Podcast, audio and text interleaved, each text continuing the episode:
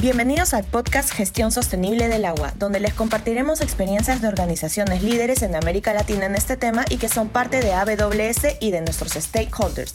Te invitamos a escuchar a los propios protagonistas construyendo nuevas soluciones y aportando al ODS 6, que es asegurar la disponibilidad y gestión sostenible del agua y saneamiento para todos. Bienvenidos.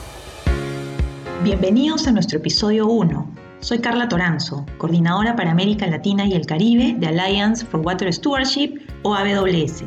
Hemos diseñado este podcast con la visión de aportar a América Latina con soluciones efectivas hacia gestión sostenible del agua. Soluciones que son necesarias y prioritarias porque la pandemia, lamentablemente, ha mostrado más que nunca las carencias de agua y saneamiento que nos afectan en la región.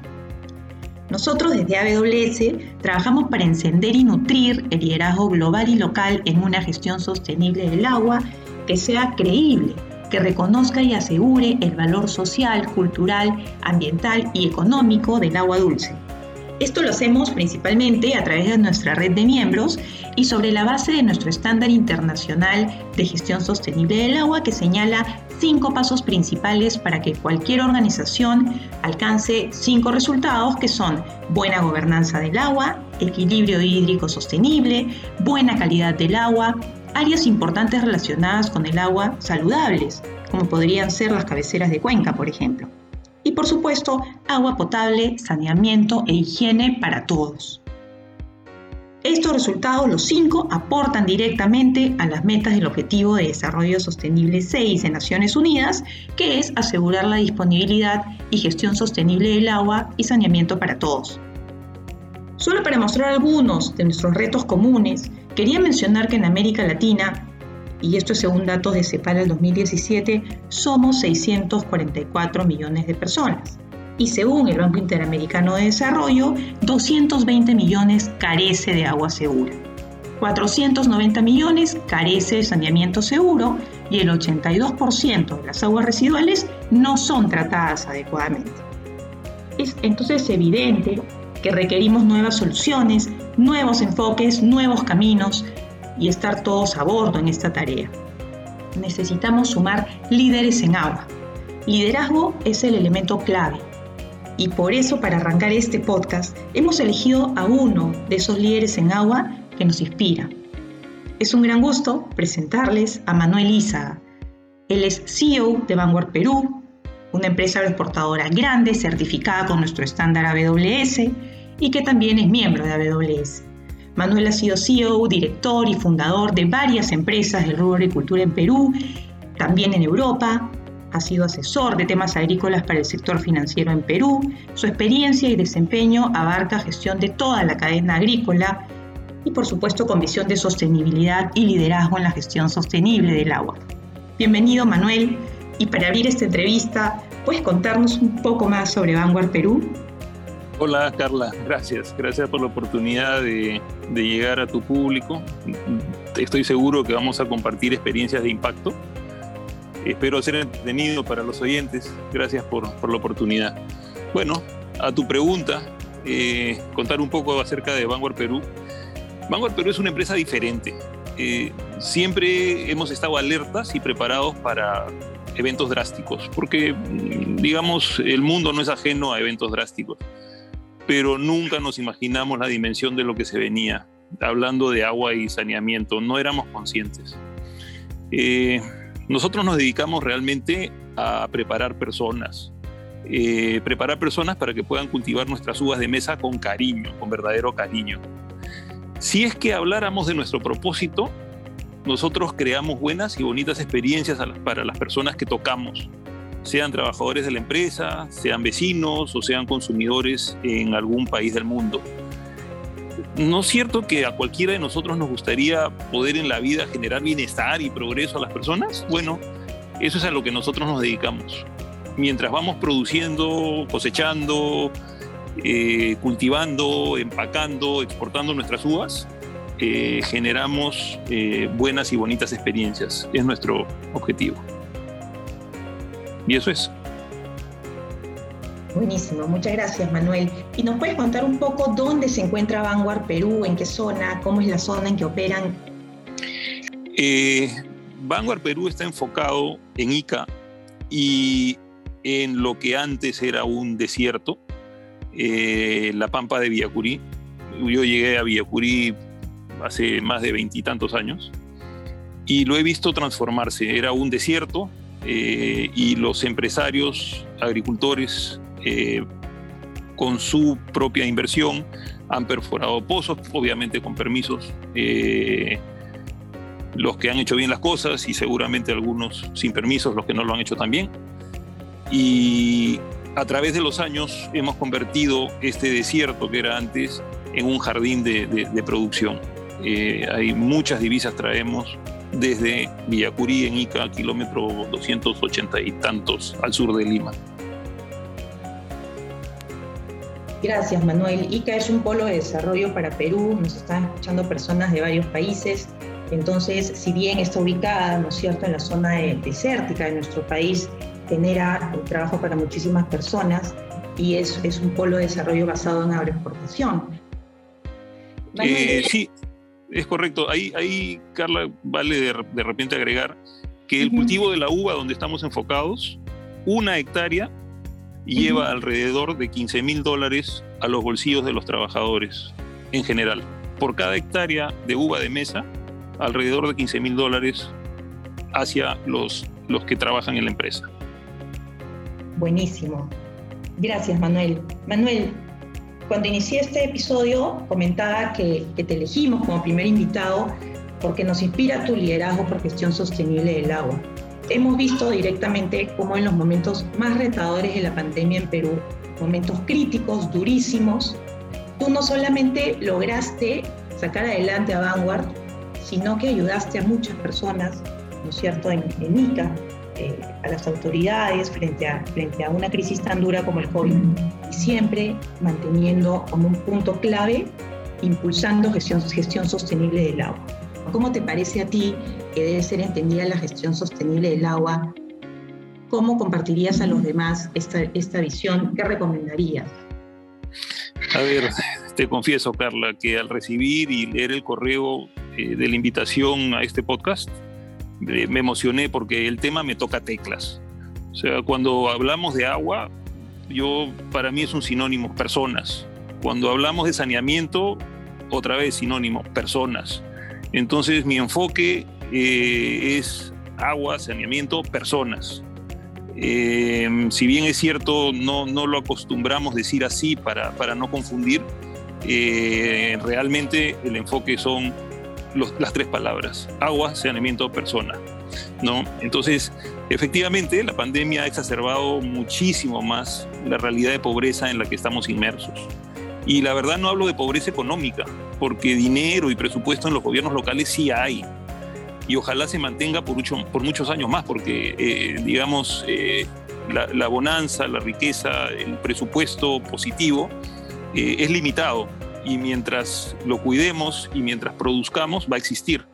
El día que pase lo contrario, no lo habrá. Hay que cuidarlo. Entonces, lo que trato de decir con esto es que nosotros, las personas, tenemos mucho más para dar en relación a comportamientos honestos, éticos, morales, empáticos y buscar el bien común, porque presupuestos hay, es lo que he podido ver en los gobiernos locales de la zona. En la pandemia, pues bueno, percutó con más fuerza aún los reclamos de la población desatendida. Ahora, todo reto trae buenas oportunidades, ¿no? La más resaltante ha sido que he tenido la oportunidad de conocer muy buenas personas, personas positivas. Hay muy buenas personas, hay profesionales con moral, con ética elevada. Los he podido conocer justamente en las mesas de conciliación a raíz de los reclamos sociales. Algunos líderes de la sociedad, algunos alcaldes, personas que trabajan en la PCM, en el Ministerio de Salud, Agricultura, Vivienda. Y si alguien ha hecho un cambio, realmente han sido justamente ellos, Carla.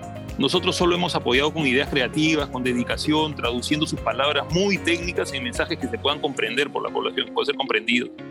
Yo como empresario no tengo injerencia en la parte política, pero te comento, en menos de seis meses ya hemos generado cambios y, y sí se puede. Gracias, Manuel. Me quedo con tu frase, agua y saneamiento son personas.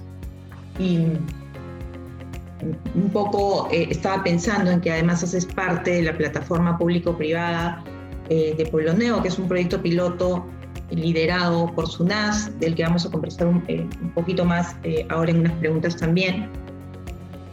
Bangur Perú en general es una de las empresas líderes en América Latina en la implementación de nuestro estándar internacional de gestión sostenible del agua, Manuel. ¿Podrías comentar cómo fue el proceso de implementación y qué valor le ha agregado al negocio este trabajo que hicieron? Eh, ¿Cómo no, Carla? A ver, te voy a hablar a título personal porque cuando uno toma decisiones realmente asume riesgos de manera personal, ¿no?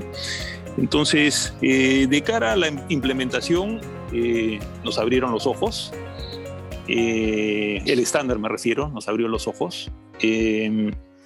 generó una linda cadena de valor, de compromiso, de emoción interna en la organización cuando comenzamos a entender que teníamos que ver fuera de nuestras fronteras.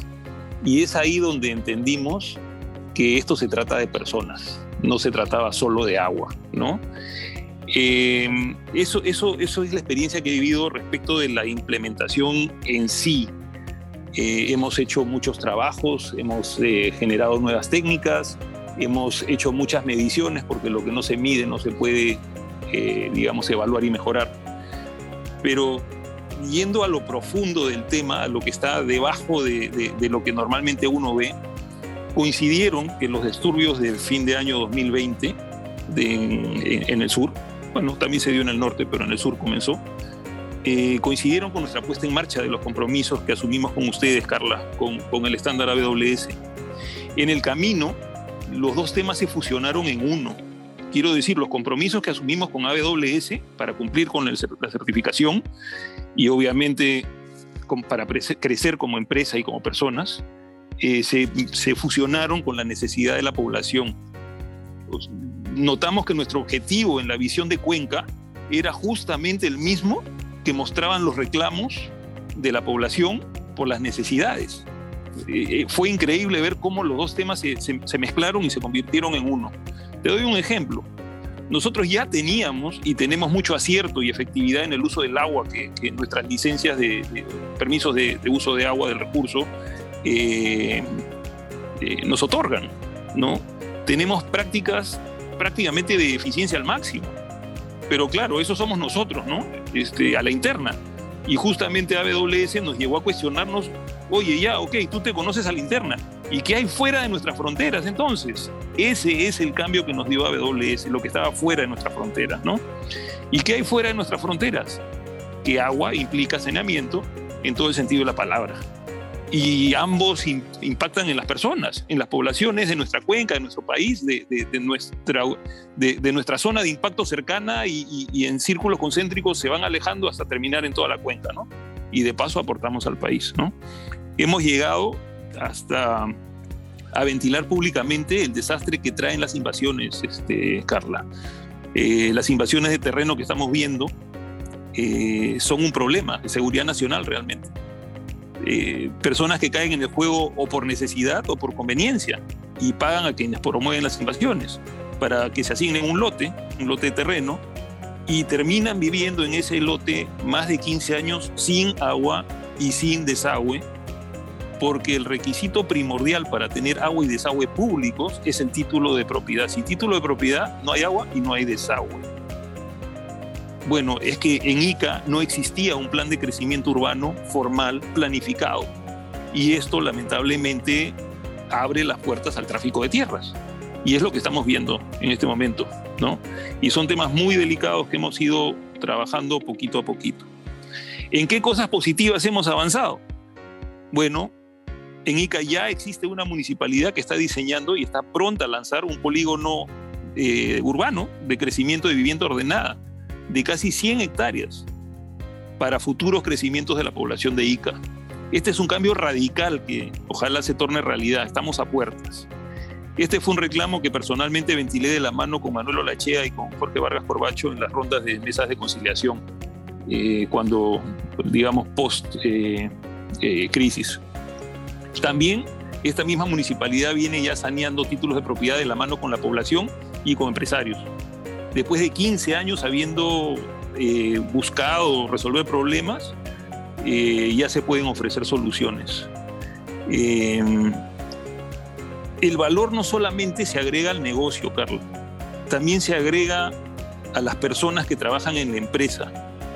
Eh, todos somos una cadena y, si no estuvieran las personas que trabajan conmigo, yo no podría estar donde estoy sentado ni ocupar mi tiempo en lo que ocupo. Gracias a ellos tengo un tiempo para dedicarme a estas cosas y eso hace que las personas que trabajan conmigo también crezcan, se sientan bien. Eh, agrega valor no solamente a la empresa, sino a quienes trabajamos en ella. Nos hace sentir muy bien, Carla. Ahora, ¿qué cosas negativas veo como espacio de mejora que hemos detectado? ¿no?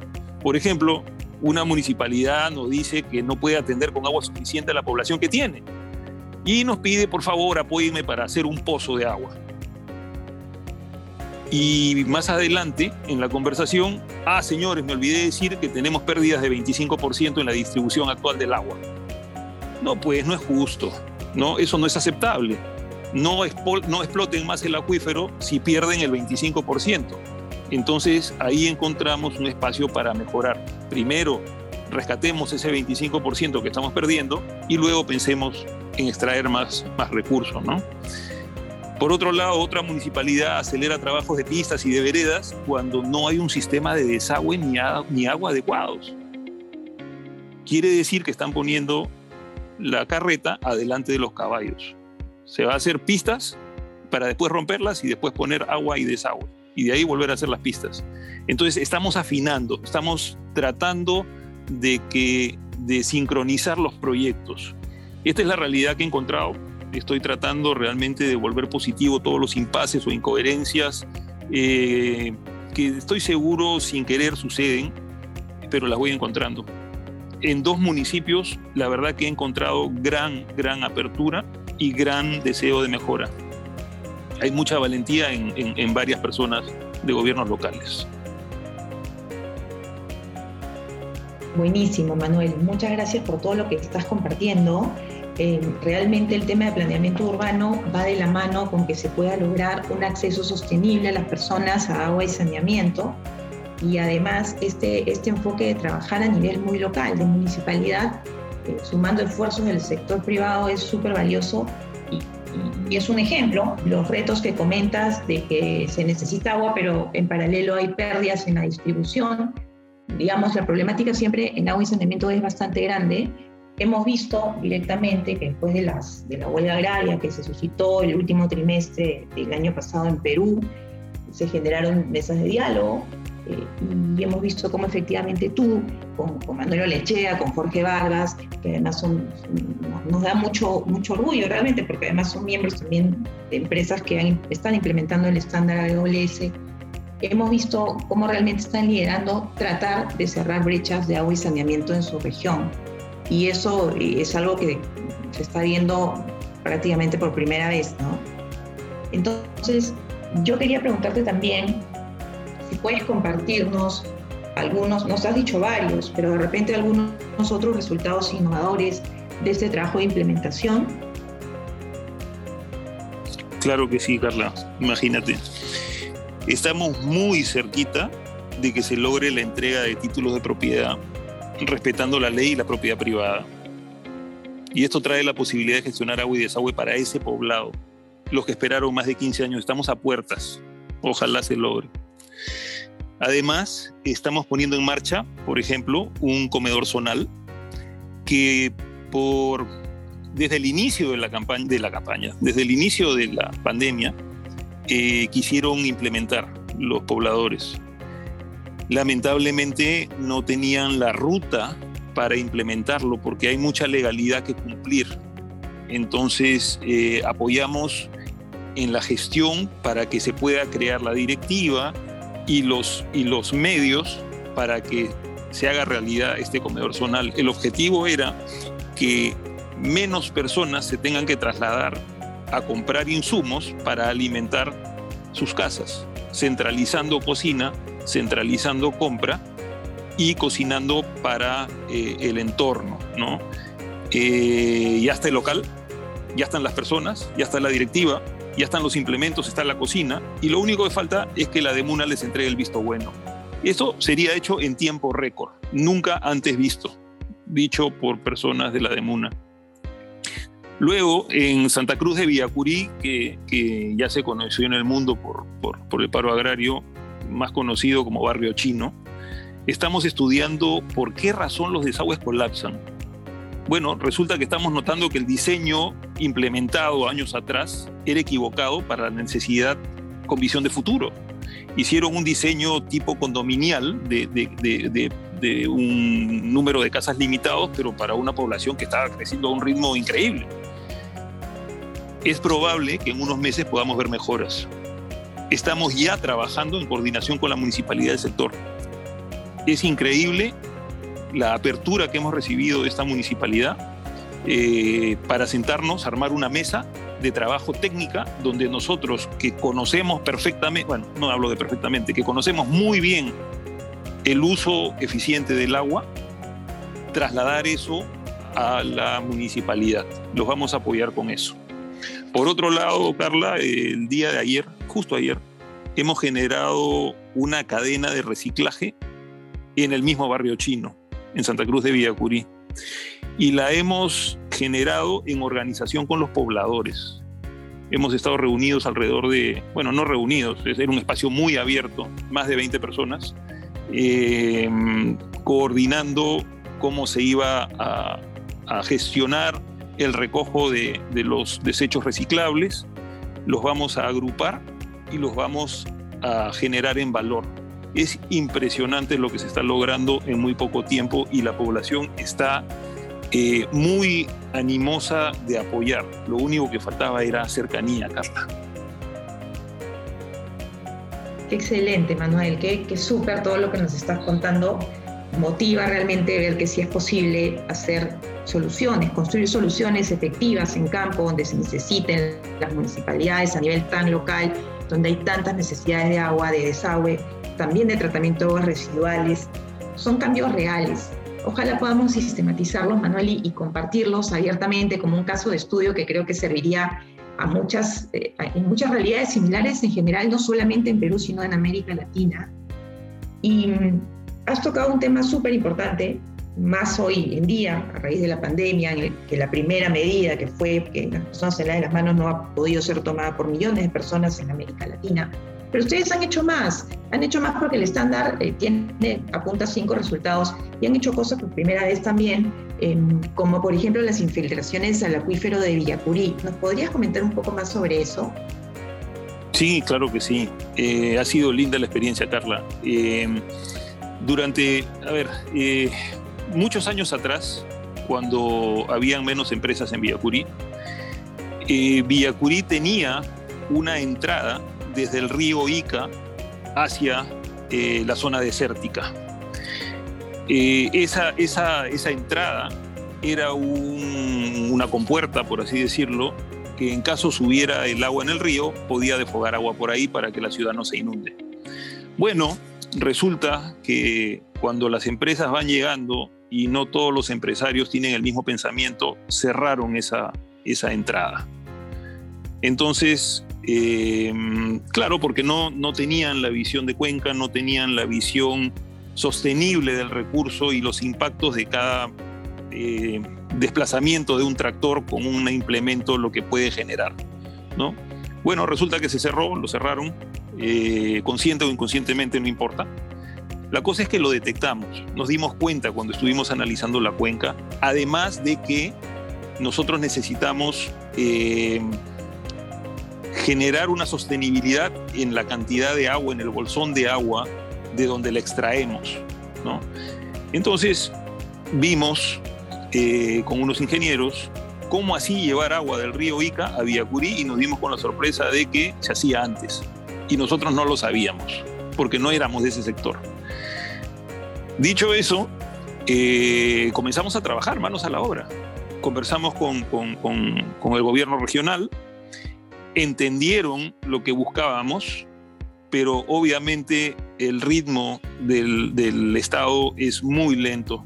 Nosotros lo que hicimos fue ir conversando mientras íbamos acelerando la obra, pero siempre bien pegaditos a la ley, siempre cumpliendo la ley.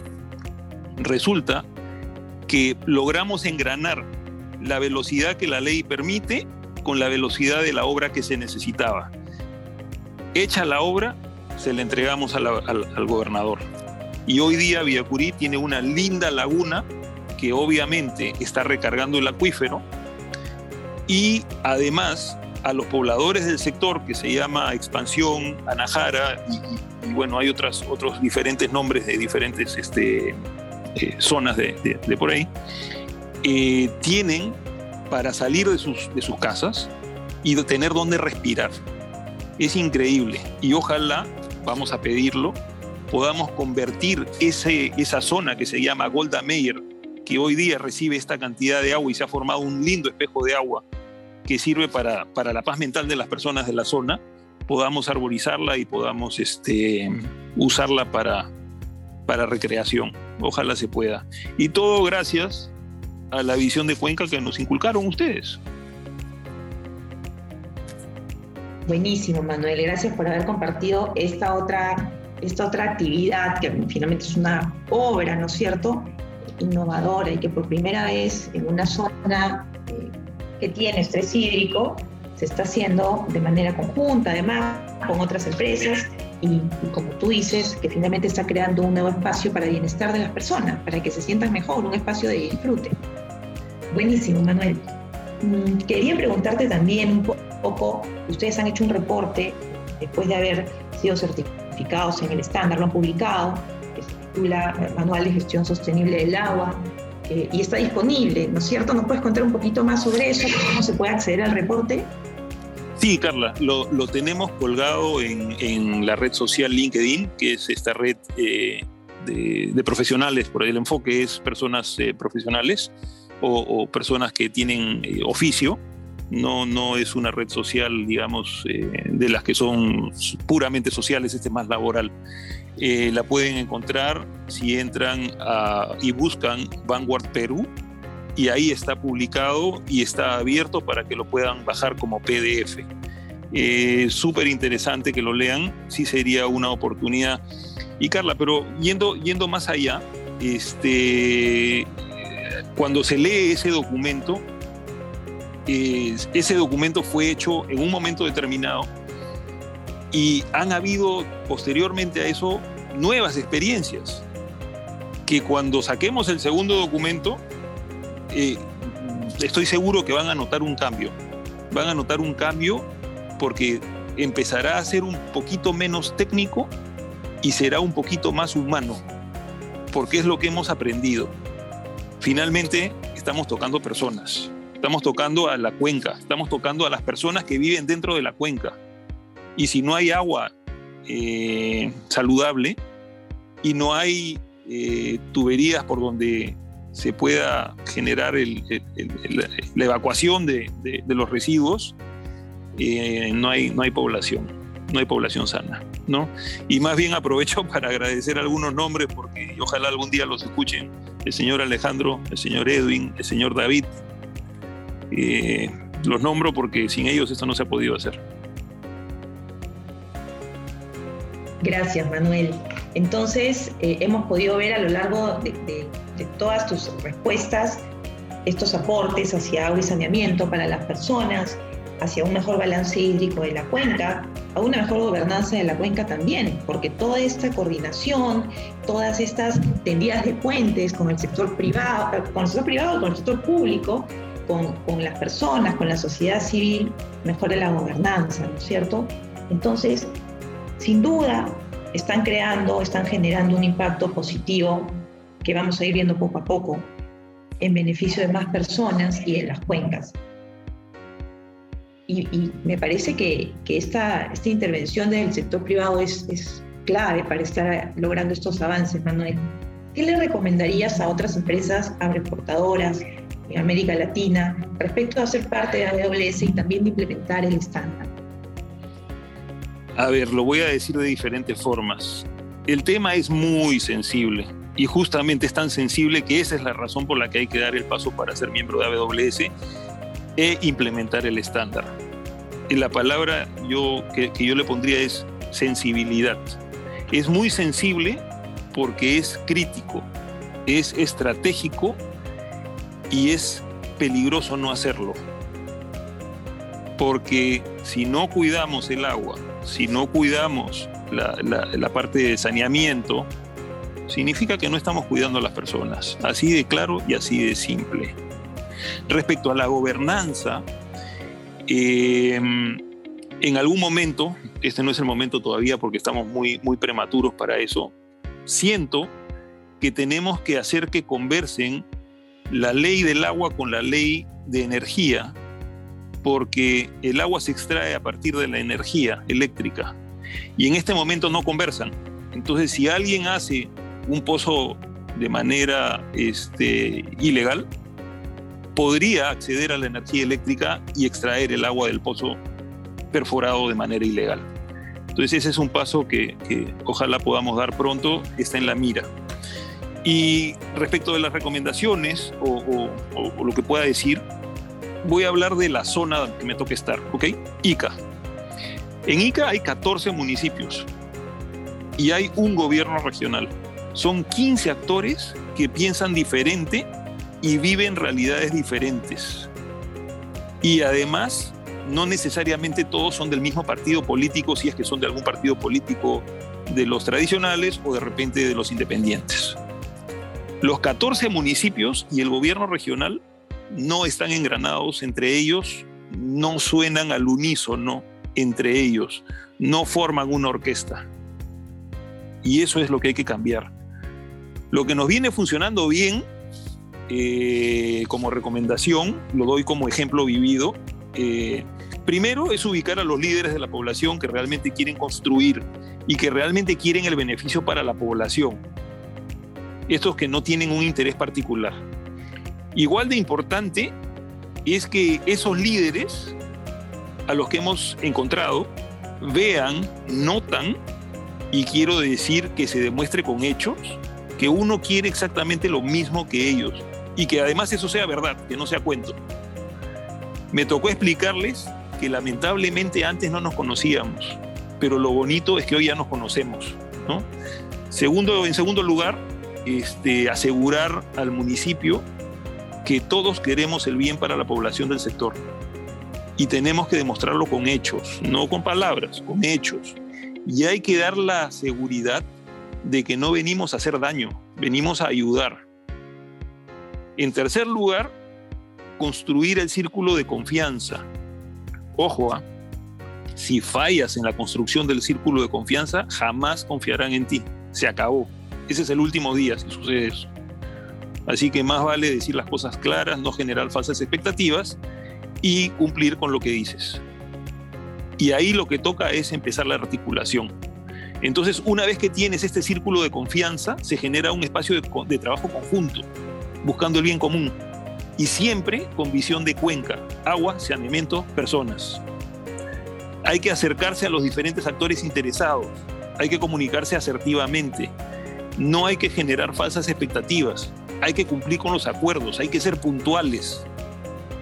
Y lo que te puedo decir, Carla, es que indirectamente AWS nos está ayudando a mejorar el país. Y gracias por eso. Muchas gracias Manuel. Nosotros honrados de colaborar y de tender puentes, ver sus avances nos motiva muchísimo y nos hacen pensar que a pesar de los grandes retos, sí podemos alcanzar gestión sostenible del agua en beneficio de las personas y de las cuencas. Y cierro resaltando conceptos que has dado y de los que he tomado nota. Uno, Agua y saneamiento es cuidar a las personas. Dos, es relevante identificar a los líderes en agua, que esos líderes se conozcan y así sumen esfuerzos. Tres, hay que construir el círculo de confianza. Eso permite un espacio de trabajo conjunto que debe ser siempre con visión de cuenta. Ha sido un gusto entrevistarte hoy, Manuel. Gracias por tu liderazgo en agua. Ha sido un gusto presentar este podcast Invitamos a todos a estar atentos a nuestro siguiente episodio y también a compartir este podcast con más personas en América Latina. Por supuesto, les invitamos también a ser parte de nuestra red, a ser miembros de AWS, a sumarse a Gestión Sostenible del Agua. Nuestro sitio web es www.a4ws.org y también encontrarán material valioso adjunto en este podcast. Es un gusto estar en contacto y hasta nuestro siguiente episodio de Gestión Sostenible del Agua.